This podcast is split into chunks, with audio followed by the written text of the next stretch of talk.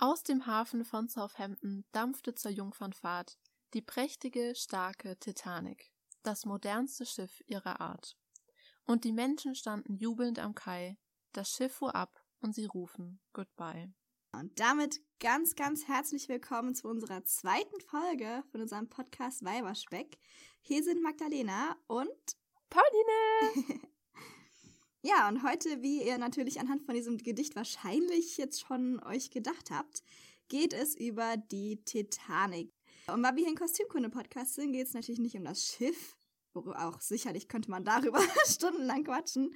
Aber wir reden ja. heute speziell über die Mode auf der Titanic. Oh mein Gott.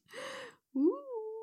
Oh ja, und ich erinnere mich, als ich noch überhaupt keine Ahnung von Epochen, von Kunstgeschichte, von Kostümgeschichte oder irgendwas eine Ahnung hatte, habe ich historische Mode immer anhand von mir entweder bekannten historischen Personen oder eben Filmen eingeteilt. Das heißt, in meinem Kopf gab es eben eine Sissy-Zeit, eine Jane Austen-Zeit und eine Titanic-Zeit. Und mehr Zeiten kannte ich, glaube ich, nicht. und alles Zeiten andere waren so Märchenzeiten. Ja auch nicht wichtig. Aber alles andere waren so Märchen, weißt du, was ich meine? Mhm. So Hänsel und Gretel oder so. Obwohl ich habe eigentlich nie Märchen geschaut. Also eigentlich gab es für mich nur diese drei Epochen. Ja. Das Wichtigste, you know. Also, was gäbe es passenderes, als die Mode dieser Zeit als Titanic-Mode zu bezeichnen? Mhm. Mhm. Und das werden wir auch tun. Das ist natürlich äh, kein lizenzierter Fachbegriff. Das heißt natürlich anders. Der Fachbegriff dafür ist. Äh, Bist du dir sicher, dass das kein lizenzierter Begriff ist? ich bin mir fast sicher. Zu 60 Prozent. Wenn du es schon so sagst, dann schauen wir uns doch mal an, in welcher Zeit wir uns wirklich befinden, damit unsere lieben Zuhörer nicht in die Welt hinausgehen und Titanic-Mode sagen. Schlabeiern also. wir mal ein bisschen rum hier. Dafür sind wir ja da. Also, wie wir wahrscheinlich alle wissen, ereignete sich das Titanic-Unglück im Jahr 1912. Damit befinden wir uns also im Zeitalter der Jahrhundertwende. Das hat aber noch ganz viele andere Namen und diese Zeit ist auch nicht so leicht einzugrenzen, wann sie beginnt. Wann sie endet, da sind wir uns sehr sicher. Wann sie beginnt, das ist eine schwierigere Sache. Man sagt dazu nämlich nicht nur Jahrhundertwende, sondern auch Jugendstil oder Belle Epoque. Und manche sagen, sie beginnt 1870, andere 1890. Wir einigen uns auf jeden Fall darauf, dass sie 1914 mit dem Ersten Weltkrieg endet. Das kann man mit Sicherheit sagen, ja. Ja, da kann man, darüber kann man sich einig sein. Wie gesagt, die Belle Epoque, wann sie genau anfängt, ist ein bisschen umstritten. Aber man kann ungefähr sagen, sie beginnt, ja, eigentlich schon irgendwie 1870, denn da endet der Deutsch-Französische Krieg und danach gibt es in Europa eine unglaublich lange Episode von Frieden. Und zwar wirklich ungewöhnlich lange. Und in dieser Zeit hat natürlich die Wirtschaft und eben auch die Kultur und damit auch die Mode, Literatur, Musik, Kunst, alles die Möglichkeit aufzublühen. Und das tut sie eben in der Belle Epoque und deshalb heißt sie auch La Belle oh, ja. Epoque. Was für ein schöner Name. Also ich meine, ich kann nicht gut Französisch, aber Belle heißt ja auf Französisch schön und das ist es wirklich. Oh mein Gott, ich finde die Kleider aus der Zeit, aber auch die Möbel oder die Schmuckstücke, oh mein Gott, Schmuckstücke aus der Zeit, die haben wirklich einen Ehrenplatz in meinem Herzen, wirklich. Die sind so schön. Aber auch Architektur. Ja. Also wenn ich ein oh, Haus oh sehe im Jugendstil, Stil, oh mein Gott, mein Herz klopft. Mm. Es ist so schön. Also hat diese Epoche ihren Namen zu Recht bekommen. Auf jeden Fall. Aber wir müssen sagen, und diesen Satz werdet ihr in diesem Podcast noch sehr, sehr oft hören, liebe Leute. Die Anfangsjahre und die genauen Hintergründe der Belle Epoque werden wir hier nämlich auslassen. Haha, verarscht, heute lernt ihr gar nichts. Podcast zu Ende, sorry. Nein, wir lassen nur die ersten Jahrzehnte aus. nur die ersten Jahrzehnte. Denn die sind so spannend und verdienen einfach mehr als nur eine mhm. kleine Randnotiz. Und deshalb wollen wir dafür eine eigene Folge machen und die ist auch schon geplant. Yes. Also, keine Panik. Auf der Darüber Titanic. werdet ihr bald was Bald werden wir über die ganze Belle Epoque was wissen, aber jetzt beginnen wir unsere modische Reise um das Jahr 1900. Mhm. Oh, also was man natürlich auch damals gerne getragen hat, waren Teekleider. Eine der Lieblingsbeschäftigungen der feinen Damen war, sich zum Tee zu treffen und den Klatsch und Tratsch auszutauschen. Und genau das machen wir ja heute. Also wow, Pauline, was trinkst du heute für einen Tee? Ich trinke heute wieder einen Rosentee. Dieser Tee ist einfach ein Banger. Ich empfehle es euch allen da draußen. Er ist so lecker. Und du, Magda, was trinkst du heute? Ich trinke heute meinen letzten Beutel Grüntee mit Tonic. Den habe ich mir mm. aus äh. Marokko mitgebracht, als ich dort war. Und jetzt ist er all. Aber immerhin wart ihr live dabei, als der letzte Beutel getrunken wurde. Also ihr seht, eure Drahtstanden vom Dienst haben ihre Tasse Tee. Ich hoffe, ihr auch. Ja, also ich sehe nicht also so schick aus wie die Damen damals. Mein Teekleid ähm, ist in der Wäsche leider. Entschuldigung. ja, meins auch. Aber wenn wir alle jetzt eine Tasse Tee zur Hand haben, kuscheln wir uns ein und begeben uns auf die modische Reise in die Modewelt der Titanic. Ja. Keine Sorge, wir werden nicht so das, nicht so nass wie die Leute damals. Und nicht erschrecken, jetzt kommt noch ein zusätzlicher Name hinzu. Aber das ist der letzte, versprochen. Denn diese Zeit, also 1901 bis 1910, wird auch edwardianische Zeit genannt. Yes. Denn in dieser Zeit saß. Für alle, die sich jetzt nicht so gut wie wir im königlichen Haus auskennen von England, äh, erklär es nochmal vielleicht kurz. Ja, so gut wie wir. Also die Leute, die die Epochen einteilen in Sissy-Mode, Jane Austen-Mode und Titanic-Mode. Historische Experten. Oh ja, wir sind am Start. In dieser Zeit saß nämlich King Edward auf dem britischen Thron mhm. und daher der Name Edwardianische Zeit. Ja. 1910 starb König Edward und deshalb sprechen manche auch davon, dass 1910 die Epoche schon endet, aber eigentlich ist es 14. Also wirklich, wir einigen uns darauf, die Epoche endet insgesamt, wenn der Erste Weltkrieg beginnt. Jahrhundertwende, Jugendstil, Belle Epoque, Edwardianische Zeit, das sind jetzt ganz schön viele Begriffe. Aber keine Sorge, das müsst ihr euch nicht alles merken. Wir wollen nur, dass ihr das alles auch mal gehört habt. Wir wollen ja, dass ihr Experten wie wir werdet. also, ich denke, ich werde aber weiterhin Belle Epoque sagen, weil es einfach am schönsten Sie klingt einfach am schönsten, ja, auf jeden Fall. Und wir haben uns gedacht, dass Frauen in dieser Zeit viel zu wenig zu sagen hatten und viel zu selten für sich selbst sprechen konnten. Und Männer hatten in dieser Zeit so viel Zeit und Raum im Mittelpunkt aller Dinge zu stehen. Und deshalb dachten wir uns, dass wir heute uns einfach mal nur mit der Mode der Ladies beschäftigen. Ist das nicht eine gute Idee? Yes, absolut. Ich meine, der Internationale Frauentag ist ja auch noch nicht allzu lange her. Also, wenn die Episode ja, rauskommt. okay, das reicht das. Aber jeder Tag sollte Frauentag sein. Ja, also, auf jeden Fall. Ist okay. Heute ist Frauentag. Bei uns zumindest. Schauen wir uns doch mal an, um die Jahrhundertwende, also um 1900 in der edwardianischen Zeit. Magda, willst du mal raten, wie da das Körperideal aussah? Also, wahrscheinlich haben sie keine Baggy Jeans getragen, Boyfriend Cut Jeans und keine Bomberjacken, so wie heute, würde ich mal vermuten. Mm, also als äh, right. so, ein, so ein Experte, wie ich doch bin in der Mode. Nein, nein, nein. Also, da liegst du vollkommen richtig. das Körperideal in dieser Zeit war eine Stundenglasfigur. Mhm. Also ein langer Hals, ein voller Busen, eine dünne Taille und volle Hüften.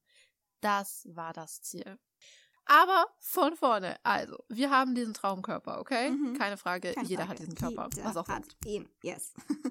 und über diesen Körper, den jede Frau ganz selbstverständlich hat, trug Frau eine etwa knielange Unterhose und ein locker fallendes Unterhemd, die Chemise. Beides besteht meistens aus Baumwolle und darüber trug man ein Petticoat. Aber das war jetzt nicht so einer, wie wir ihn uns vorstellen, aus den 50ern, sondern es war eigentlich so eine Art Unterrock. Und natürlich Kniestrümpfe. Die Kniestrümpfe nicht vergessen, meine Freunde. Aber auch zur Unterwäsche muss ich meinen Satz sagen, dass wir dazu nicht so viel erzählen werden, denn auch dazu ist eine eigene Folge geplant. Über dieser Diese Unterwäsche. Folge besteht nur aus. Wir erklären euch ein paar Sachen, aber vielleicht so drei oder so. Und alle anderen 84 Sachen erfahrt ihr in einer späteren Folge. Bye! ja, aber was sollen wir tun? Unterwäsche ist so interessant. Wir müssen Fall. der Unterwäsche eine eigene Folge widmen. Es geht nicht anders. Aber auch hier keine Panik. Die Unterwäsche-Folge kommt wirklich sehr bald. wink, wink. Spoiler. Über dieser Unterwäsche trugen Frauen Korsette. Denn irgendwie musste man den Körper ja in die gewünschte Form bekommen. Von 1900 bis circa 1906 war vor allem eine Korsettform sehr beliebt. Die hieß Sorvetre, französisch für ohne Bauch. Und dieses Korsett hat ihrem Namen wirklich alle Ehre gemacht. Denn es war so steif und fest und so geformt, dass es den Bauch praktisch optisch komplett hat verschwinden lassen. und dabei die Hüften so nach hinten gedrückt hat, dass der Körper in diese gewünschte S-Form gekommen ist. Mhm. Ja, das ist wahrscheinlich auch die typische Silhouette, die äh, die meisten auch kennen werden, wenn sie, wenn genau. sie die Genau. Epoche hören, diese typische S-Form. Also man hatte diese Taubenbrust, ne, nannte sich das. Oh ja, Ähm, ja. Finde ich super diesen witzig. Monobusen. diese Bezeichnung. Wer kam auf die Idee, dass ein Monobusen in ist? What the fuck, was ist das überhaupt? Aber, ja, okay, ich meine, wir wissen, was es ist. Also, denn eben dieses Korsett hat den Körper in die richtige Form gedrückt. Also oben ein großer, schöner Busen, praktisch kein Bauch und dafür ein großes Hinterteil. Mhm. Also Juhu. praktisch wie heute. Kim Kardashian hat sich da anscheinend eine Scheibe von abgeschnitten, oder? Ja, aber man sagt ja auch, die Mode wiederholt sich immer wieder. Mhm. Hierzu aber auch noch eine kurze Side-Story. Denn die Damen der Zeit haben nicht nur mit Korsetten dem Körper auf den Sprung geholfen. Nein, nein, nein. Mhm. In den USA erschienen um das Jahr 1900 die ersten Werbeplakate für Halt dich fest, Magda, und haltet euch fest, liebe Zuhörerinnen. Desinfizierte Bandwürmer im Glas. Bitte? Mhm. Ja.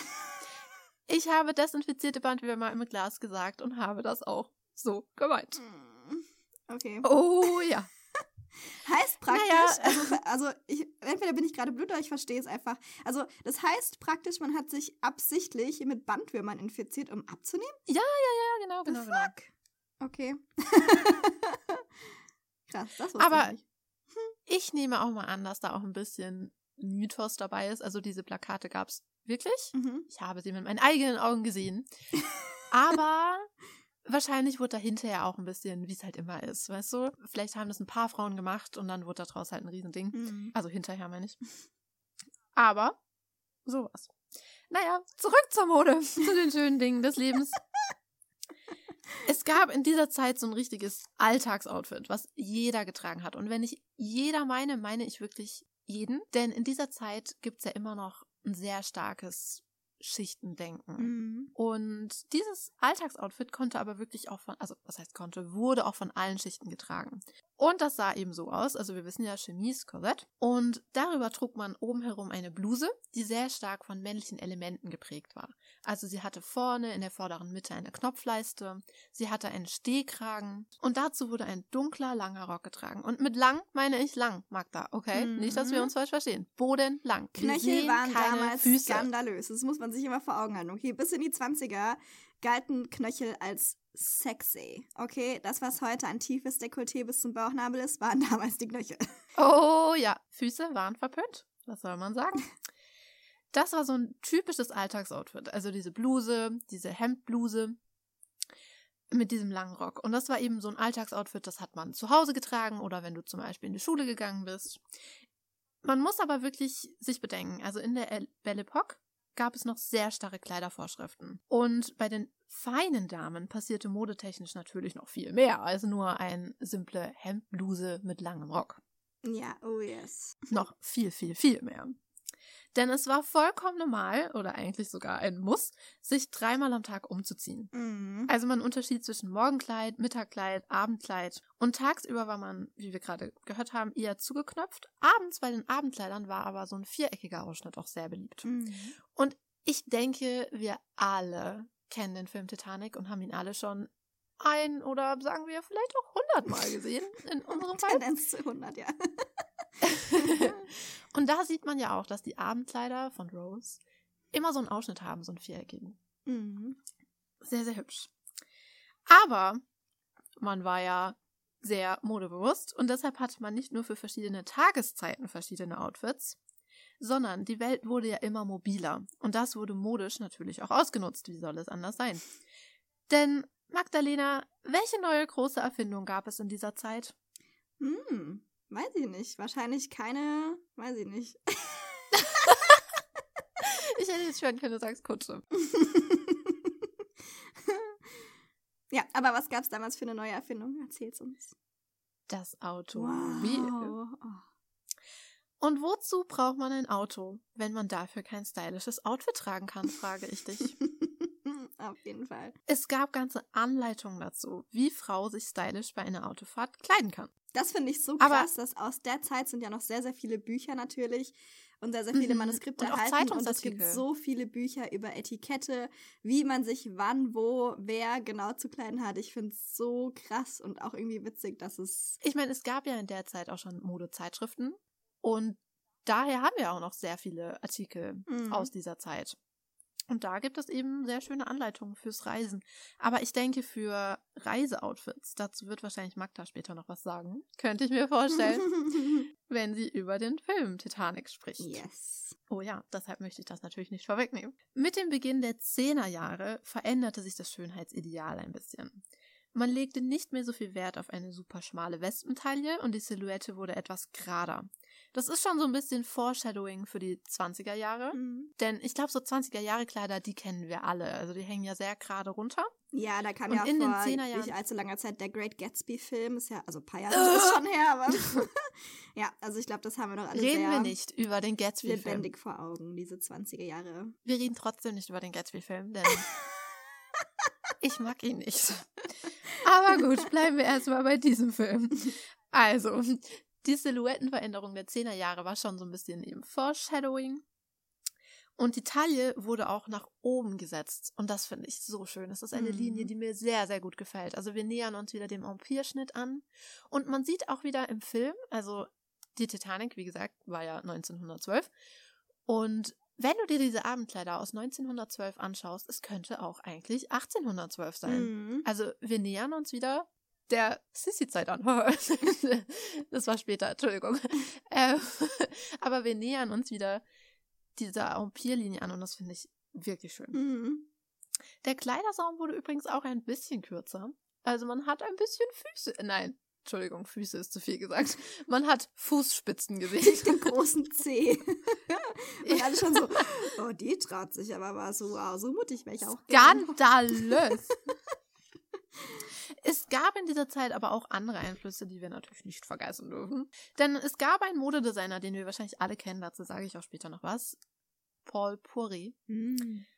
Und man sagt, äh, dass er von einem Ereignis sehr beeinflusst wurde, denn 1909 kam das russische Ballett nach Paris.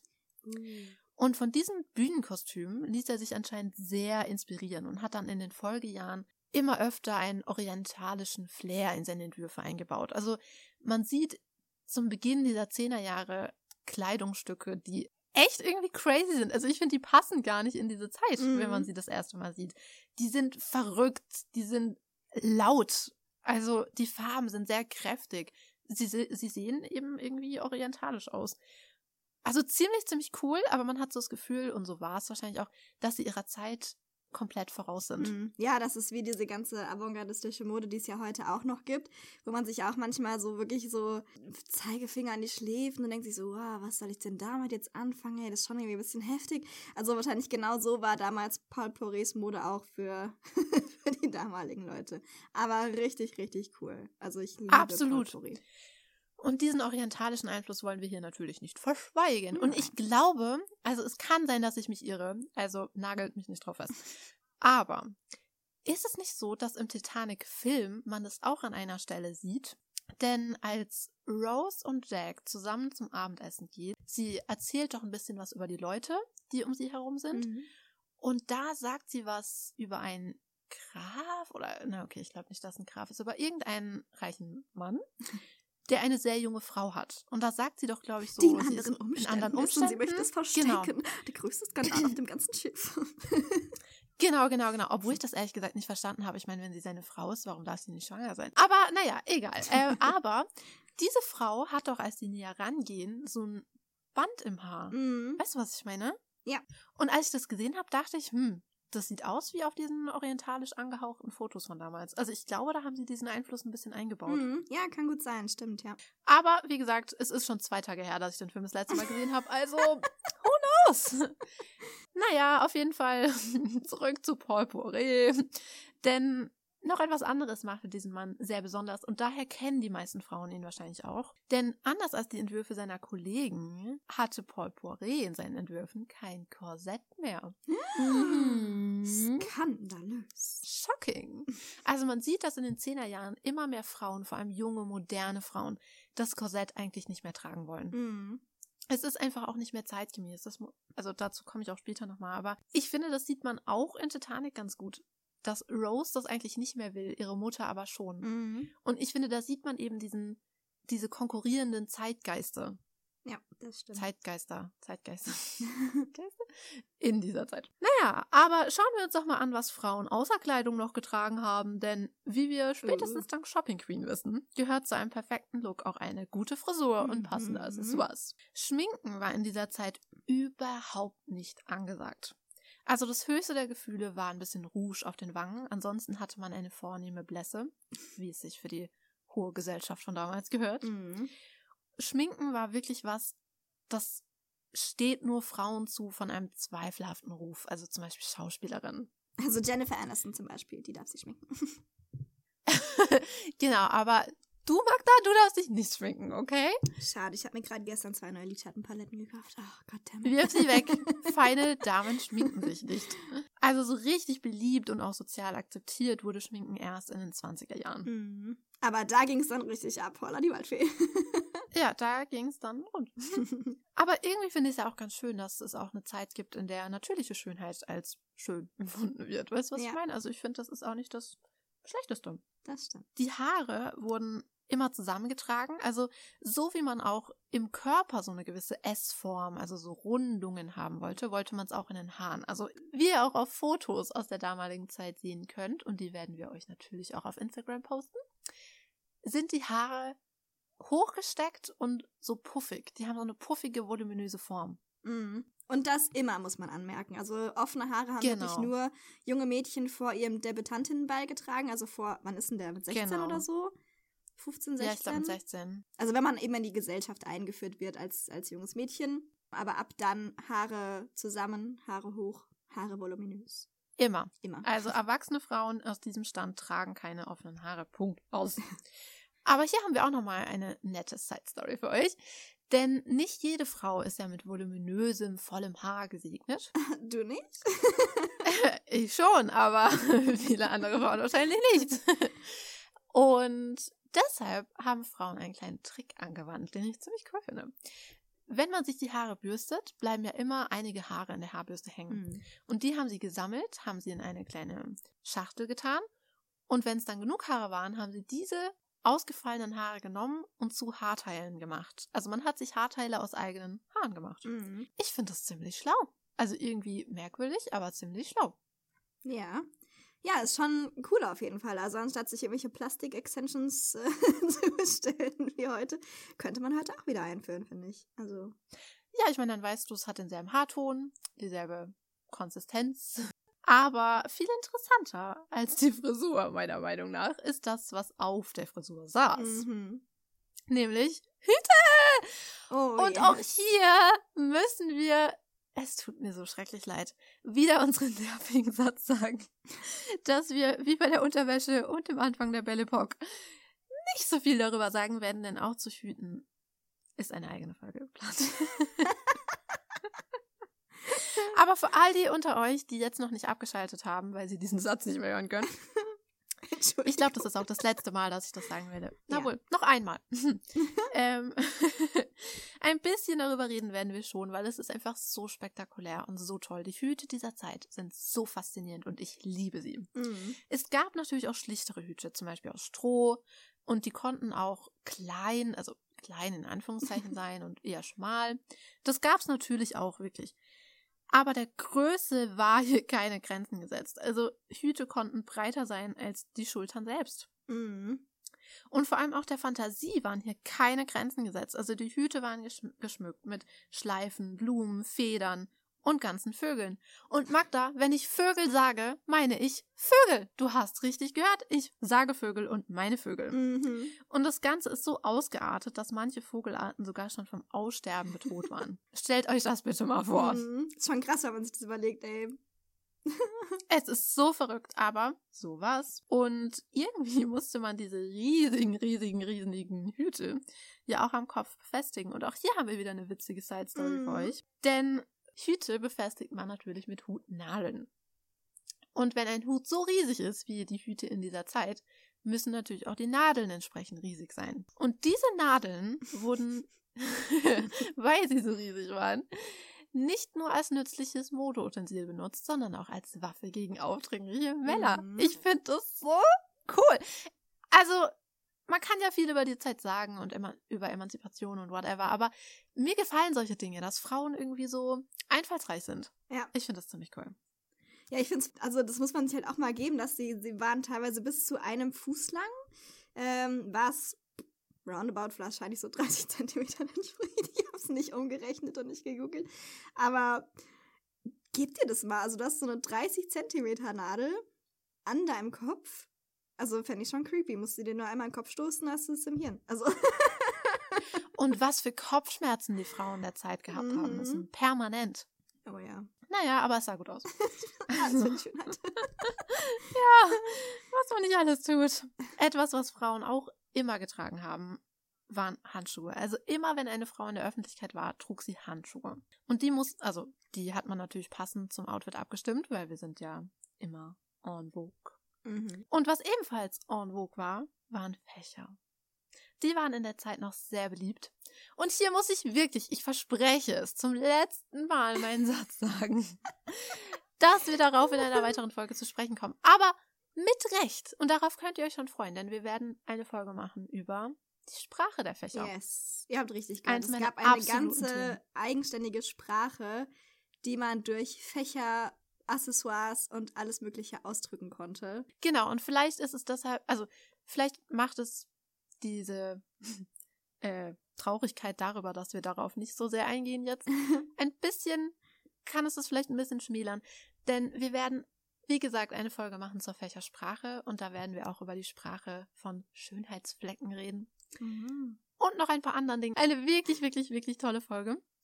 Also nicht zu traurig sein und ich verspreche es, es war auch das letzte Mal, dass ich diesen Satz in dieser Folge sagen werde. Und man hatte natürlich auch immer einen Sonnenschirm dabei, denn man musste ja irgendwie die vornehme Blässe auch behalten. Falls der Riesenhut nicht gereicht hat, ums Gesicht Genau, genau, genau. naja, aber äh, es war doch wohl auch so, dass man den Sonnenschirm gar nicht immer unbedingt aufgespannt hat, sondern ähm, auch aus anderen Zwecken dabei haben musste. Mhm. Weil, wenn ich mir jetzt vorstelle, was da alles am Körper passiert und auch der riesige Hut und so weiter und so fort, der Sonnenschirm hat dir ja wohl auch dabei geholfen, die Balance zu halten. Also wenn du ihn benutzt hast als Gehstock, hat er dir dabei geholfen, ja, dein Gleichgewicht halten zu können. Was ich ziemlich witzig finde. Mhm. Das stimmt. Insgesamt muss man aber wirklich sagen, wir befinden uns in einer Zeit der Widersprüche.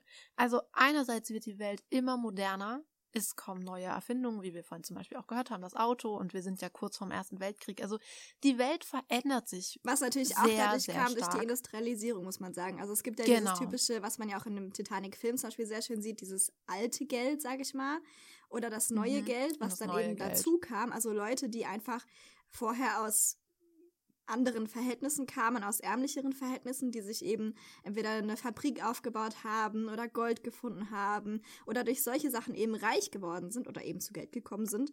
Ähm, was natürlich bedeutet, dass diese, diese Kaste, diese, diese erste Klasse immer voller wurde. Also es war, war nie ja. zuvor da gewesen, dass einfach Leute, die man vorher überhaupt nicht auf dem Schirm hatte, weil die einfach nicht in der eigenen Kaste waren, plötzlich diese Kasten wechseln konnten. Also ja, ich meine, es ist generell halt eine Zeit, wie gesagt, das wird immer moderner, Dinge verändern sich, es gibt neue Erfindungen, es gibt alles mögliche neue und soziale Unterschiede werden aber auch plötzlich ganz anders wahrgenommen.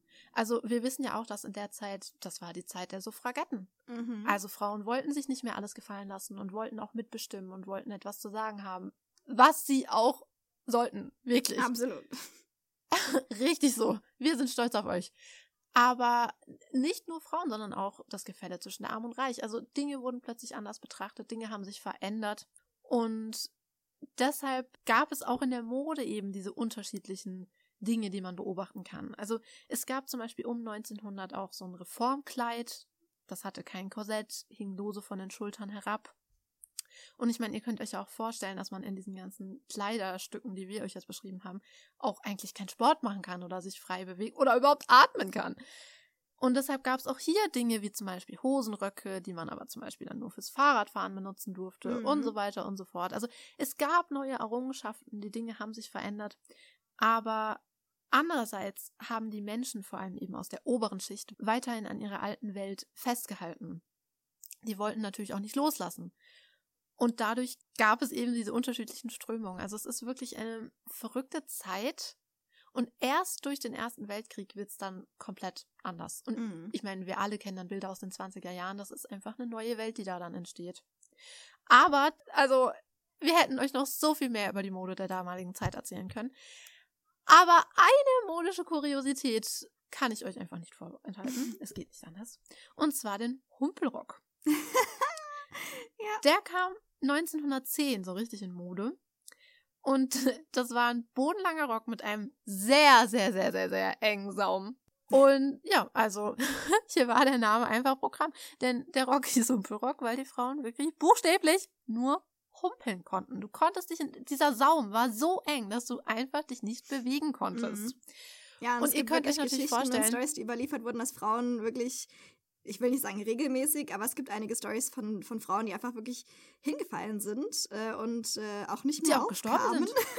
wegen diesen Humpelröcken. Nein, es oder gab so. auch Frauen, die sind gestorben, weil sie zum Beispiel, es gibt zum Beispiel einen Bericht aus Paris bei einem Pferderennen, dass ein Pferd sich losgerissen hat und eine Frau nicht schnell genug wegrennen konnte. Oder oh mein Gott, den kenne ich gar nicht, den Mhm. Bericht. Fuck. Oder auch, ich habe in einer alten deutschen, deutschen Zeit, Zeitung, ich habe leider die Stadt vergessen, es tut mir sehr leid, aber ich habe es gelesen, ich verspreche euch, dass ich es gelesen habe, einen Bericht gelesen über eine Frau, die ähm, in den Fluss gefallen ist. Wegen dem Humpel, also und durch den Humpelrock konnte sie ja nicht wieder hochschwimmen und ist ertrunken. Boah, das ist schon krass. Oder lauter solche Sachen. Oder Frauen konnten auch nicht schnell genug über die Straße laufen. Mhm. Und dadurch sind Unfälle passiert. Also sehr viel ist mit diesem Humpelrock passiert. Und wisst ihr, was ich an diesem Humpelrock so interessant finde? Ich meine, es ist an sich einfach eine modische Kuriosität, aber ratet doch mal, wer diesen Humpelrock in Mode gebracht hat. Vielleicht der gute alte Paul. Mhm. Und das finde ich ziemlich kurios, denn einerseits hat er viel für die Frauenwelt getan, indem er das Korsett, uns vom Korsett befreit hat, aber auf der anderen Seite sowas.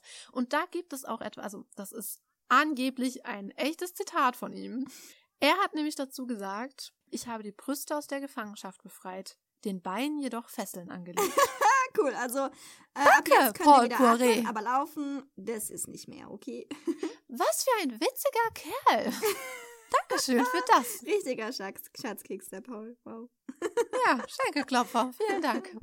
Es gab eben, wie Magda ja auch gerade schon gesagt hat, sehr viele schlimme Unfälle mit den Humpelröcken. Das ist nicht, nicht zu bestreiten. Aber es gibt auch ein paar sehr, sehr witzige Berichte über Humpelröcke und die möchte ich euch natürlich auch nicht vorenthalten. Es gibt einige Berichte darüber, dass Frauen miteinander Wettrennen gemacht haben Humpelröcken Nein. und sich halt auch selber darüber lustig gemacht. Also die haben das selber schon als witzig gefunden. Und ich fand diese Vorstellung so herrlich, wie da Frauen in ihren Humpelröcken Wettrennen in Anführungszeichen machen. Ich meine, die können ja nur Millimeterschritte machen. Mhm. Wow. Das ist echt eine herrliche Vorstellung. Es ist unglaublich. Witzig. Ja, cool. Also, wer sich jemals gefragt hat, woher Sackhüpfen kommt. Stimmt. oh mein Gott. Okay. Naja, aber wie wir wissen, wir befinden uns jetzt in der Zeit der Titanic. Und ähm, wir dachten uns, da wir alle diesen Film wahrscheinlich schon mal gesehen haben, das eine oder andere Mal in unserem Leben, Mindestens 84 Mal. besprechen wir doch jetzt mal die Mode auf der Titanic. yes. Also, pass auf. Ich habe mich aus zwei Gründen auf diese Folge gefreut. Erstens, weil ich die Mode aus der damaligen Zeit wunder wunderschön finde. Und zweitens, ich bin der größte Titanic-Nerd der Welt. Also pass auf. Der Film wurde ja gedreht von James Cameron, das ist der Regisseur. Was? Und der James ist jemand, der einfach nicht gut Kompromisse eingehen kann. Okay, was dem Film zugute kam, das Studio aber 100% mehr Budget gekostet hat, nämlich 200 Millionen Dollar. Okay, lass uns die Zahl kurz auf, dem Mund, auf der Zunge zergehen. Mhm, mhm. 200 Millionen Dollar, alles klar. Aber ich finde, man sieht, wo jeder viel. einzige Cent hingeflossen ist. Also gut, das extra Studio, was dafür errichtet wurde, äh, wurde, oder die zwei Modelle von der Titanic, die man anhand von Blaupausen aus dem Harold und Wolf Archiv, also von der Heimatwerft der Titanic, errichtet hat. Ein kleines Modell, ein großes Modell, ähm, bei dem das Heck und das ADEC voll funktionsfähig waren und das Heck absinkbar, also dass es nach oben steigt, das sieht man natürlich nicht. Aber sonst sieht man, sonst sieht man alles. Nein, aber ich finde es wirklich, ähm, man sieht, dass James Cameron einfach eine sehr, sehr klare Vision hatte von dem, was er machen wollte, von dem, was er erreichen wollte mit dem Film. Und ja, ich habe mir jede Dokumentation und jedes Behind the Scenes auf YouTube, was es zu Titanic gab, mindestens dreimal angeschaut. Und das, was ich äh, aus diesen ganzen Dokus äh, rauslesen konnte, war, dass er wohl sehr streng war. Das haben wir ja schon geklärt. Aber er hat auch sehr, sehr gut mit den einzelnen Departments kommuniziert. Und das macht den Film so gut und so besonders, finde ich, weil man es sieht. Man sieht, wo kommuniziert wurde, man sieht, wo das Geld hingeflossen ist.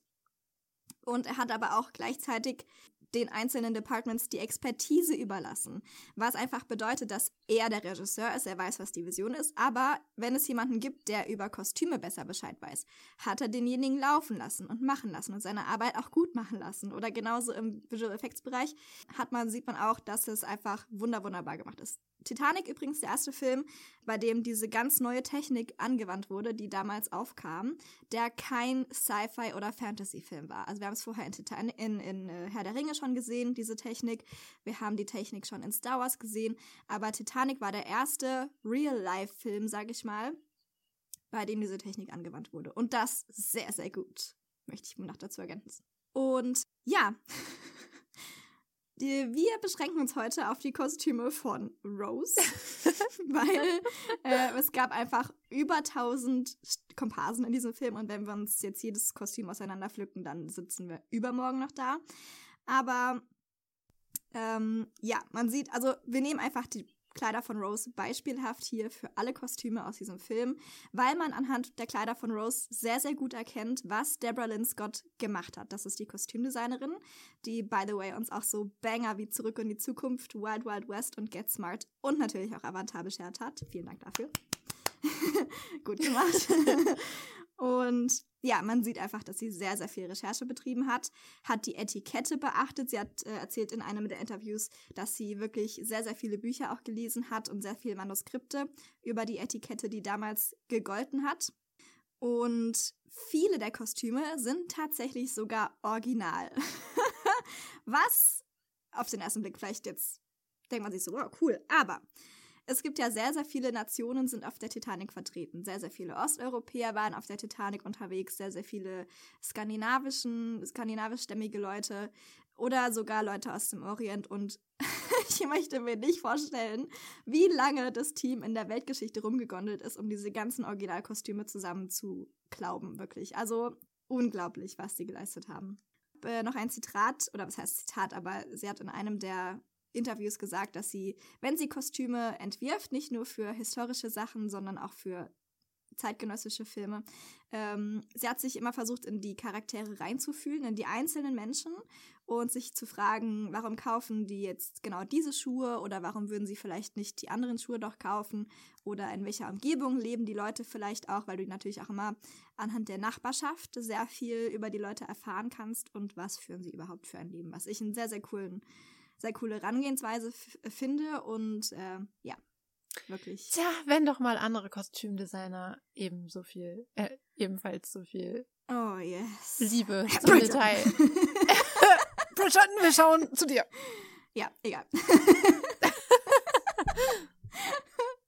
reden wir nicht von unschönen Dingen. Wir reden hier über die schönen Dinge des Lebens. Aber man muss ja auch sagen, deshalb reden wir auch über den Film Titanic, weil er uns viel bedeutet und äh, weil man in diesem Film wirklich wahnsinnig gut die Mode der damaligen Zeit sehen kann. Also ja. die waren wirklich sehr detailgenau und sehr historisch akkurat. Und deshalb, wenn man sich diesen Film anschaut, dann wisst ihr genau, was die Leute früher getragen haben. Und deshalb lohnt es sich einfach auch über diesen Film zu reden. Ja, auf jeden Fall.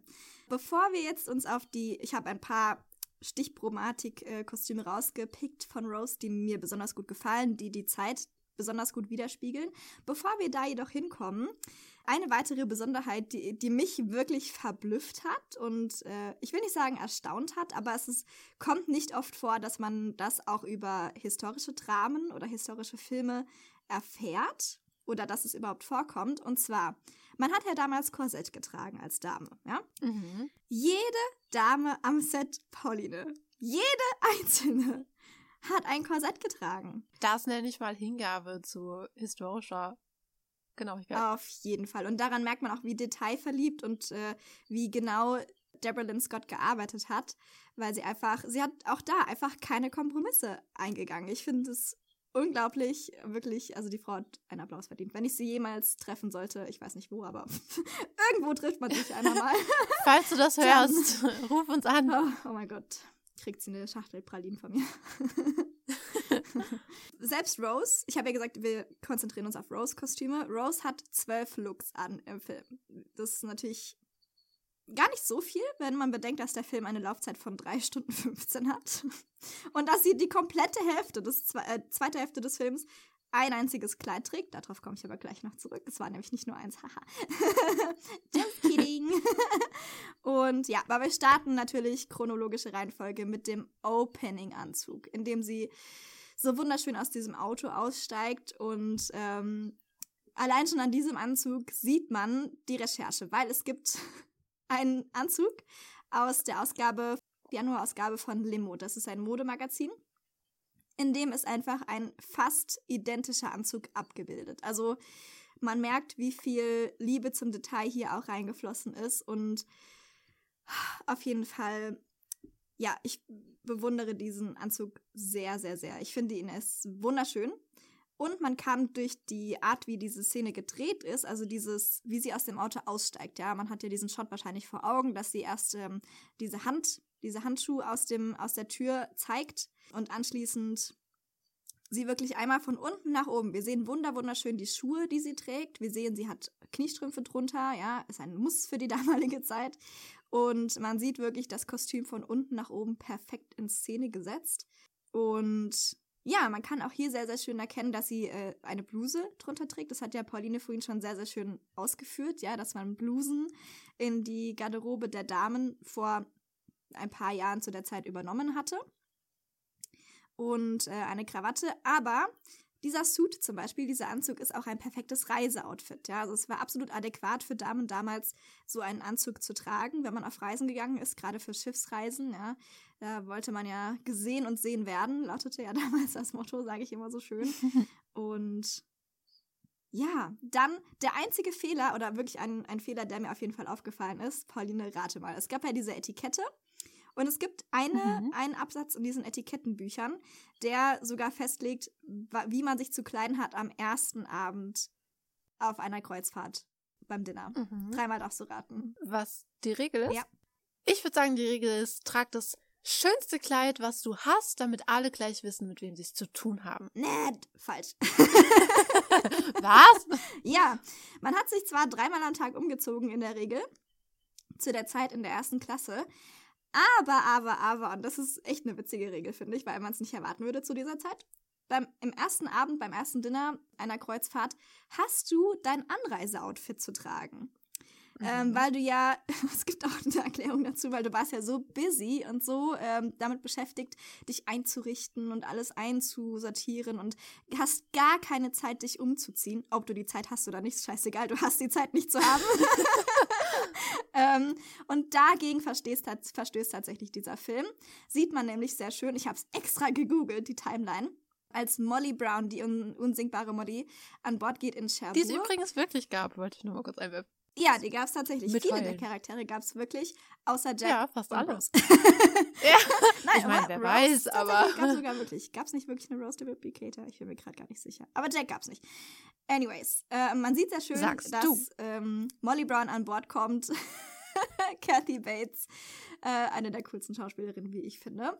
Und da steigt Rose, ist nur ganz kurz zu sehen. Sie steigt aus dem Auszug auf mit Aufzug aus mit ihrer Mutter und ihre Mutter dann so, aha, neues Geld, blablabla, lässt der Schwester vom Dienst. Und da trägt Rose ein anderes Kleid. Das ist aber der gleiche Abend. Die Titanic hat um 12 Uhr mittags abgelegt. Um 6.30 Uhr waren sie in Cherbourg. Das kommt nicht hin, okay? Das ist ein neues Kleid. Äh, es verstößt gegen die Etikette. Ist aber der einzige Fehler, den ich gefunden habe. Gott, sind die schlecht. Was Etikette betrifft. Natürlich. Cancel diesen Film.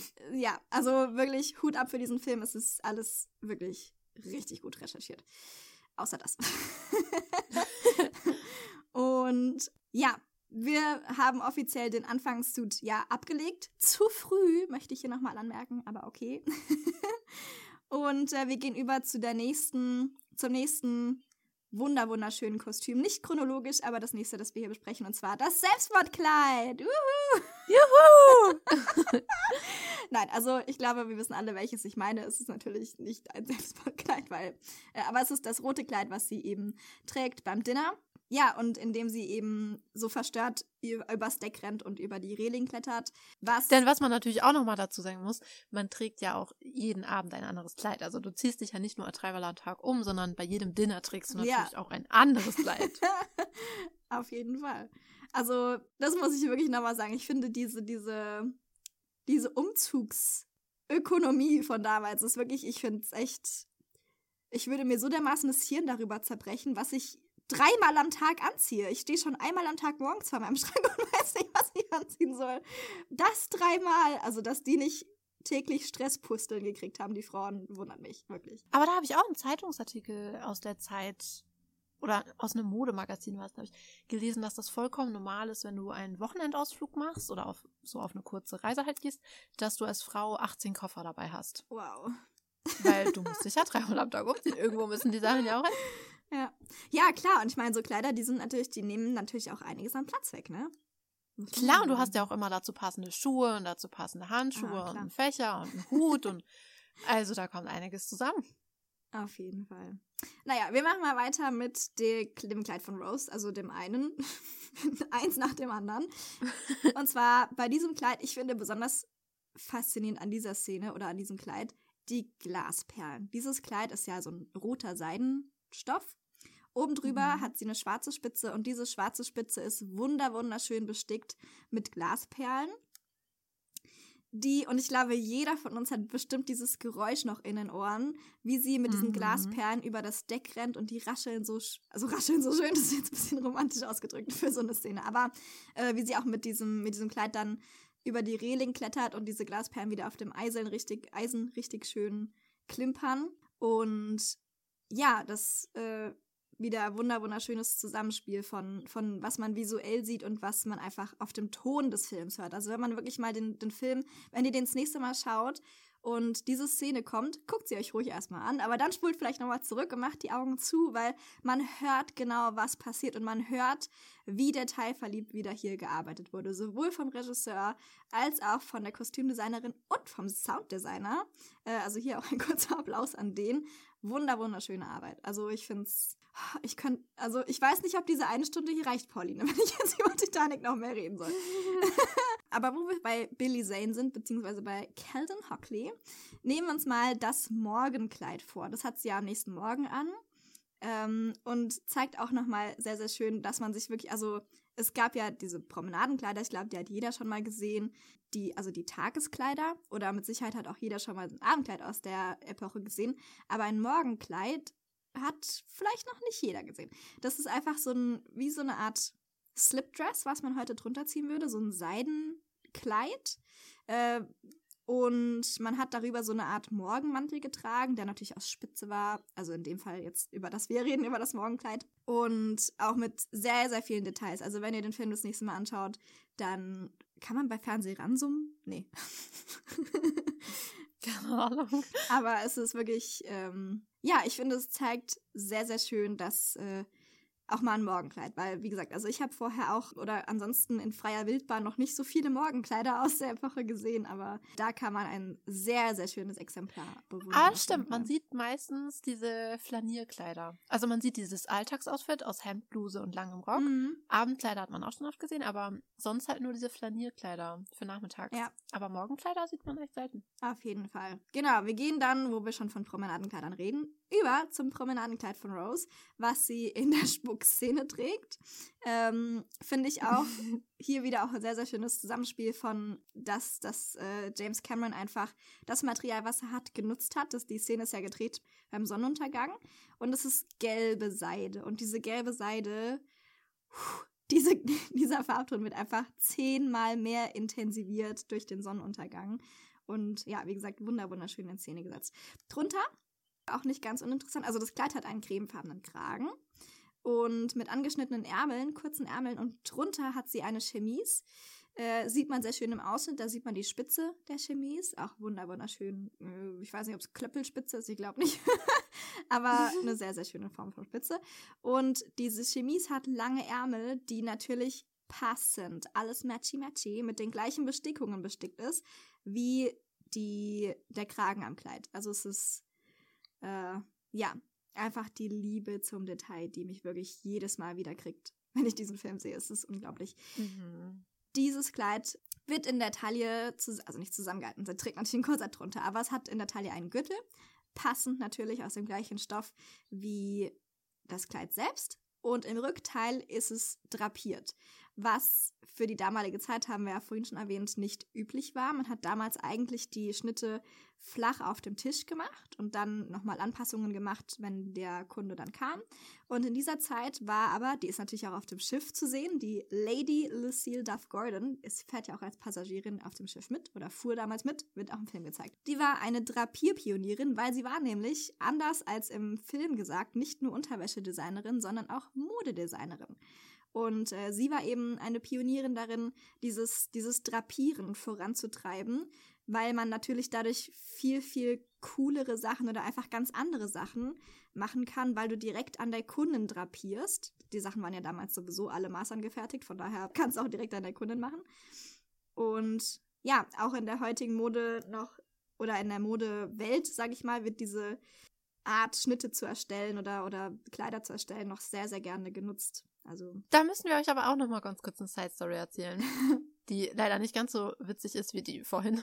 Aber ähm, ich finde, man darf es nicht ungesagt lassen, weil diese Lady hat ja eben den Untergang der Titanic überlebt und ihr Mann ebenfalls. Mhm. Und da gibt es hinterher ganz viele Berichte dazu. äh, darüber, meine ich, es gibt ganz viele Berichte darüber, dass ihr Mann die, die Crewmitglieder der Titanic, die mit ihm im Rettungsboot saßen, bestochen hat, um nicht nochmal zurückzukehren, um weitere Überlebende zu retten. Denn sie saßen in einem Boot und ich glaube, dieses Boot war für 40 Personen gebaut und sie waren nur zu acht. Es gibt eben sehr viele Berichte darüber, dass ihr Schiff nicht zurückgekehrt ist, weil er die Crewmitglieder bestochen hat. Er behauptet, das stimmt nicht. Ehrlich gesagt, ich glaube, es stimmt schon, weil es doch viele Berichte darüber gibt, die ähm, sehr seriös erscheinen. Aber das nur am Rande, diese Information können wir euch natürlich nicht vorenthalten. Mhm. Wir wollen natürlich nicht urteilen. Wir waren nicht dabei. Wir wissen nicht, was wirklich passiert ist. Und wir wissen auch nicht, wie wir uns in den jeweiligen Situationen verhalten würden. Das stimmt. Ja, das nur noch mal kurz als Einschub. ja, aber wie gesagt, also Lady Lucille Duff Gordon, Bestechung oder nicht, ob es passiert ist oder nicht auf der Titanic, sie hat äh, wirklich die Modewelt maßgeblich beeinflusst mit ihren Entwürfen und mit ihrer neuen Drapiertechnik. Das ist, äh, muss man ihr lassen. Dann ist das schon, wir bewegen uns schon in großen Schritten auf das Ende, also nicht auf das Ende des Films zu, weil der läuft noch circa zwei Stunden, aber das nächste Kleid, auf das wir uns konzentrieren, ist das Finalkleid. Das Chiffonkleid, was Kate Winslet äh, die, letzten, die nächsten zwei Stunden anhat im Film. Und ich habe ja vorhin schon angeteasert, dass es nicht nur ein Kleid davon gab. Dieses Kleid ist ein mehrlagiger, handgefärbter Seidenchiffon. Okay? Äh, man wollte auf Bestickungen verzichten, weil es äh, auch nass gut aussehen sollte. Und natürlich, wenn du ein besticktes Kleid mit perlenbestickten Kleid zum Beispiel ins Wasser lässt, dann fällt es einfach gerade runter. Und man wollte eben, dass es äh, sich schön auffächert im Film, in, im Wasser. Und ja, dass sie sowohl trocken als auch nass gut aussieht in dem Film. Jetzt rate mal, Pauline. Ja, ich habe ja schon gesagt, also sie bring, verbringt sehr viel Zeit im Film in diesem Kleid. Wie viele Kleider glaubst du, musste man anfertigen von diesem Kleid? Handgefärbter Seidenchiffon, wohlgemerkt. Das hat lange gedauert, bis dieses Kleid fertig war, mit Sicherheit. Ich wage mich aus dem Fenster und sage 10. Schlag nochmal 14 drauf. Es waren 24, Pauline. Und äh, no das ist way. natürlich nicht maßgeblich dafür, dass das Budget so explodiert ist, aber daran sieht man sehr, sehr gut, dass einfach teilweise ungeplante Sachen mit Sicherheit ein nicht ganz ungroßes Loch in das Budget gerissen haben. Weil wenn du einfach 24 Kleider nachfertigen musst, handgefärbter Seidenchiffon, das geht natürlich ins Geld, aber man musste es einfach nachfertigen, weil natürlich durch dieses Salzwasser, es war ja, die haben ja im Wasser, im richtigen Wasser geträgt, in, in Becken. Also es waren wie riesengroße Swimmingpools, muss man sich das vorstellen. Also wirklich, stellt euch den größten Swimmingpool vor und verdreißigt den. verdreißigfacht den. es war riesig. Gefüllt mit Salzwasser und natürlich so ein Seidenchiffon ist eine kleine Mimose, ja, der verträgt nicht so gern Wasser. und ja, das Kleid wurde einfach zerstört in diesem Salzwasser. Also es ist wirklich, wenn man sich das mal auf der Zunge zergehen lässt, ähm, sehr, sehr traurig. Auf jeden Fall hat man 24 Mal dieses Kleid nachfertigen müssen. Jedes Mal wieder handgefärbt, jedes Mal wieder genäht, jedes Mal wieder, finde ich, krass. Also man denkt ja so, ah ja, cool, 20, 12 Looks sind ja gar nicht so viel für so einen langen Film. Aber da, also sie hatte trotzdem sehr viele Kleider, die angefertigt werden wurden müssen. Angefertigt worden sind äh, für Rose. Nämlich, ja, mindestens diese 24. Also es ist natürlich dieses Kleid.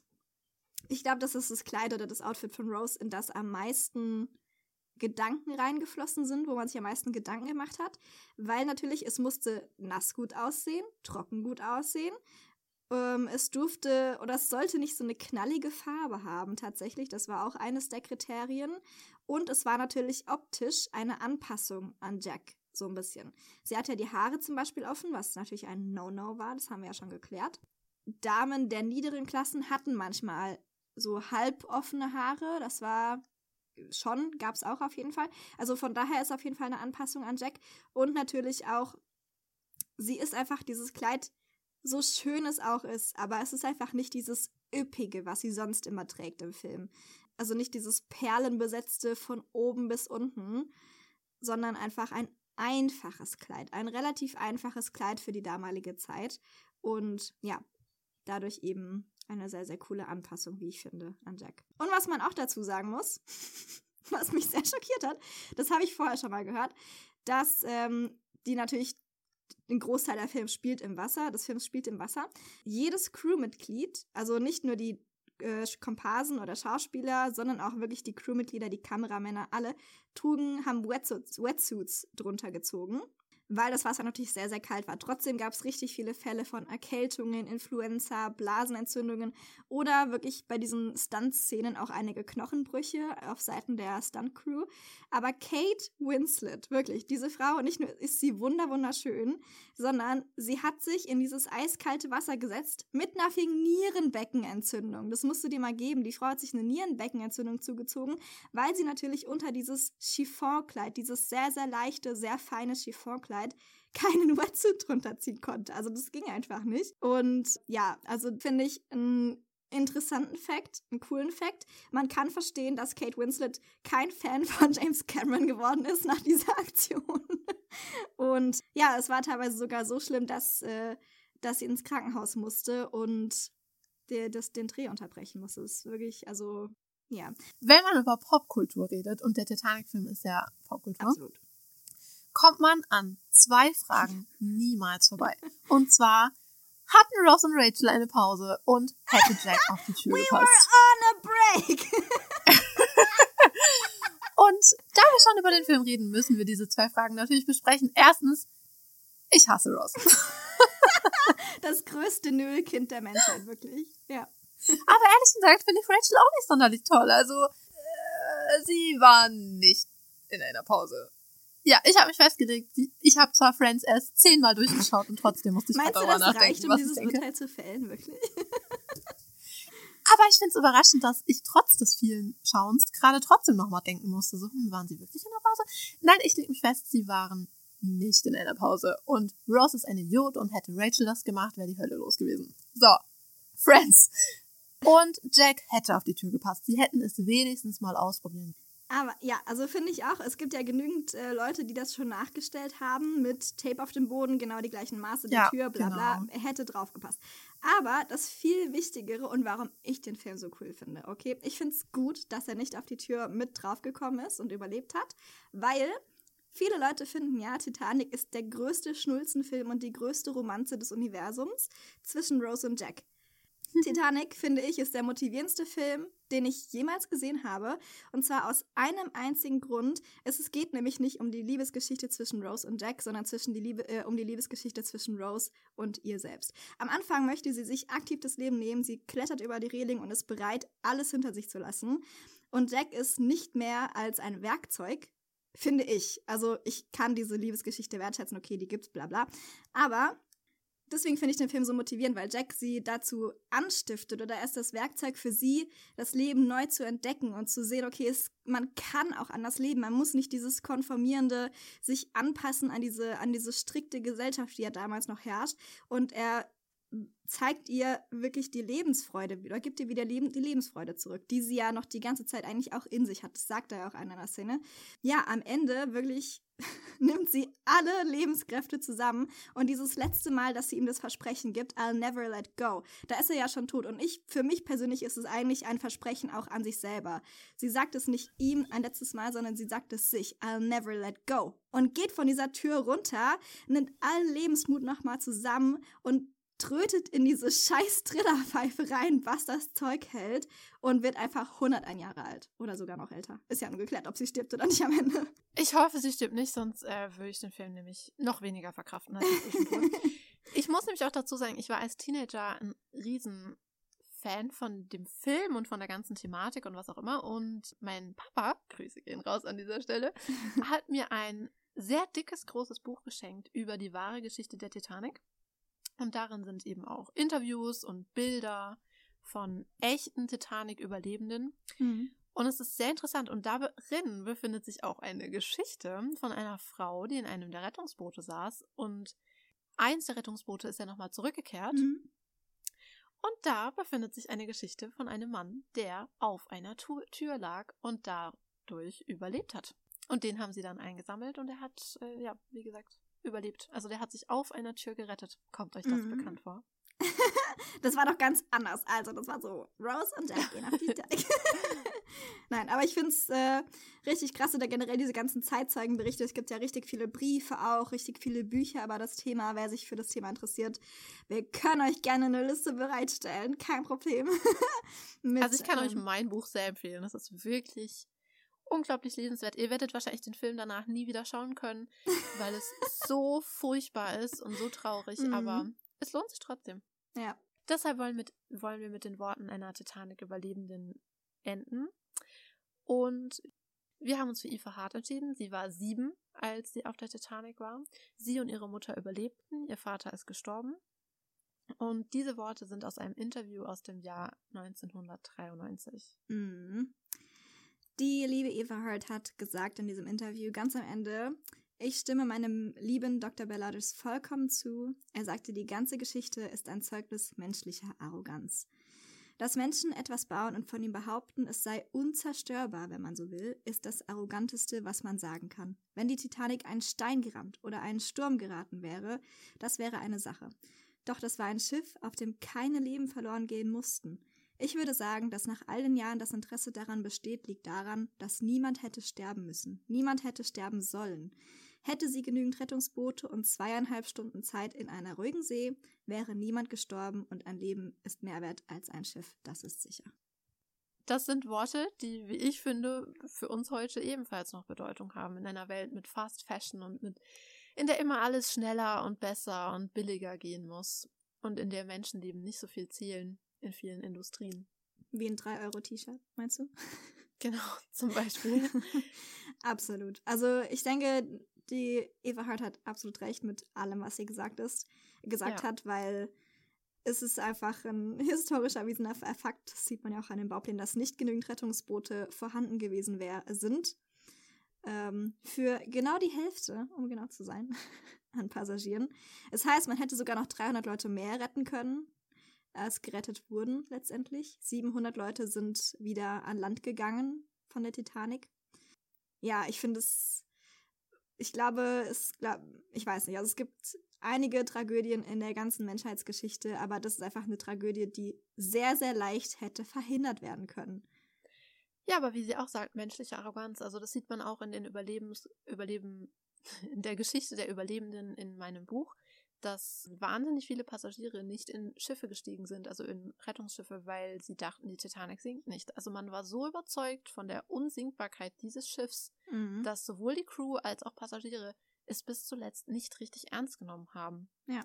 Und das ist schon eine, ja, wirkliche Tragödie. Und deshalb ist es ganz wichtig, sich das immer wieder klar zu machen. Der Mensch ist nicht unbesiegbar. Auf jeden Fall. Aber wollen wir noch unsere Favorite Facts? Wollen wir euch heulen zurücklassen? Nein. Natürlich nicht. Also, was ist denn dein Favorite Fact, Pauline? Okay, mein Favorite Fact ist, Bogdan. Rate mal, warum in den 1910er Jahren auf amerikanischen Bahnhöfen zusätzliche Stufen angebracht werden mussten. Uh, keine Ahnung. Ich werde es dir verraten, weil Frauen Humpelröcke getragen haben Echt? und nicht mehr in die Züge reinkamen. Mhm. Ach, das ist ja abgefahren. Aber wir, also ich meine, hallo, also ihr dürft jetzt atmen, dafür dürft ihr nicht mehr laufen, aber immerhin kriegt ihr noch ein paar mehr Stufen. Das ja, ist doch nett. Tausch. Das danke. ist doch nett, Pauline. Ja, und in manchen Städten wurde sogar darüber nachgedacht, den Bürgersteig abzusenken. Aus Sicherheitsgründen. Wow. Ist es nicht verrückt? Das ist ja abgefahren. Ja, also dieser Fact. Cool, cool, cool. ja, dann sag doch mal, was ist denn dein Favorite Fact? Mein Woche? Favorite Fact ist genau genommen eine Verschwörungstheorie. Ich stehe ja auf Ver Ver Verschwör Okay. Verschwörungstheorien. Ich glaube Ich nicht, nicht, an ich Verschwörungstheorien, zu. muss ich hier dazu sagen. Aber ich fand diese Theorie so krass irgendwie, weil man eben weiß, wie viele Leute auf der Titanic gestorben sind und was es für ein Unglück einfach war. Also, pass auf. Die Titanic war ja nicht das einzige Schiff ihrer Art. Sie hatte ein Schwesternschiff, die Olympic. Die Olympic war Mhm. vorher schon auf den Weltmeeren unterwegs äh, und hatte Mhm. deswegen einige starke Schäden schon. Ähm, die war praktisch identisch aber zur Titanic und deswegen gibt es das Gerücht oder die Verschwörungstheorie, dass die White Star Line, also die Reederei, äh, zu der die Titanic und die Olympic gehört haben, die beiden getauscht haben. Also sie haben die Schrift überpinselt, haben die Olympic als Titanic losgeschickt, weil sie dachten, wenn jetzt das Schiff untergeht, können wir einfach die Versicherungsprämie einheimsen. Äh, die standen nämlich damals wohl vor einem ziemlichen Ruin. Äh, klar, die hatten sich sehr übernommen mit dem Bau der, dieser Schwesternschiffe. Die haben sehr viel ge Geld gekostet. Ich finde es, äh, wenn, wenn das der Plan war, äh, herzlichen Glückwunsch, White Star Line. Es ist aufgegangen, euer Schiff ist gesunken.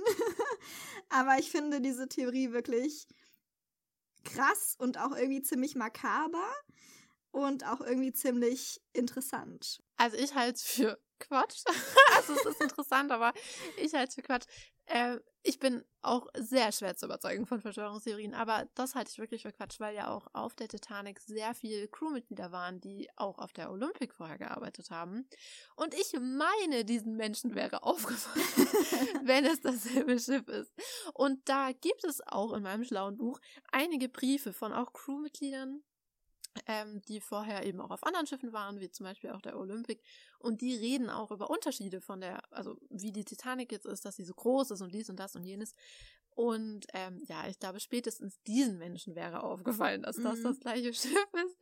Aber, naja, wer Ja. weiß. Nein, also ich wollte auch gar nicht damit sagen, dass ich, dass ich die Theorie für wahr halte. Ich denke, es ist eine interessante Theorie, eine, wie gesagt, sehr makabere Theorie. Aber mal kurz noch so off-topic, aber ich finde, da sieht man mal wieder sehr schön, wie Verschwörungstheorien funktionieren. Also da passiert etwas so Furchtbares, ein furchtbarer Unfall, der natürlich hätte vermieden werden können. Es war einfach auch menschliches Versagen an sehr, sehr vielen Stellen, nicht nur was Mhm. die Menge der Rettungsboote betrifft. Und anstatt es so anzunehmen als das, was es war, ein furchtbares Unglück mit menschlichem Versagen, wird sofort eine andere Theorie rausgesponnen. Weißt du, was ich meine? Mhm. Ja, Weil und es wird auch sofort nach nicht gesucht. Also wirklich, wenn, Genau. äh, weil man ja dann sagt, so, "Ah, wenn das euer Plan war, herzlichen Glückwunsch, ist ja aufgegangen, bla bla. Aber dass die White Star Line letztendlich, ja, so, so interessant diese Theorie auch ist, aber ich denke nicht, dass irgendwer wollte, dass so viele Menschen draufgehen. Also das kann ich mir beim besten Willen nicht vorstellen. Für die größte Versicherungsprämie der Welt sicherlich nicht. Ich finde es trotzdem eine interessante Theorie, deswegen wollte ich es euch nicht vorenthalten. Ja, ist auf jeden Fall interessant zu hören. Naja, also ich hoffe, euch hat unser kleiner Ausflug auf die Titanic und in die Modewelt um die Titanic herum gefallen. Ja, oh mein Gott, das bringt diese sehr emotionale Titanic-Folge zum Ende. Es war mir eine große Ehre, Pauline, heute diesen Podcast mit dir aufzunehmen. Die Ehre war ganz meinerseits, Magdalena. Ja, wie immer findet ihr uns unter äh, Spotify, iTunes, also Apple Stitcher, Podcasts. Deezer. Da dürft ihr gerne bewerten, liken, teilen, was das Folgen. Zeug hält. und natürlich Und auf Instagram. sucht und findet uns auf Instagram, denn da sind all die schönen Bilder aus dieser Episode. Die dürft ihr nicht verpassen. Nein, lasst es euch nicht entgehen. So viel seid ges lasst gesagt sein. Wirklich. Also holt eure Fächer und öffnet Instagram und folgt uns und guckt die schönen Bilder an. und hoffentlich treffen wir uns heute in zwei Wochen hier mit einer Tasse Tee und einer Schale Kekse wieder. Ich kann euch schon mal verraten, es wird ein bisschen freizügiger. oh yes. Sexy. Dann bis dahin, meine Freunde, mit vorzüglichen Grüßen. Eure Eure Specki. Speckis!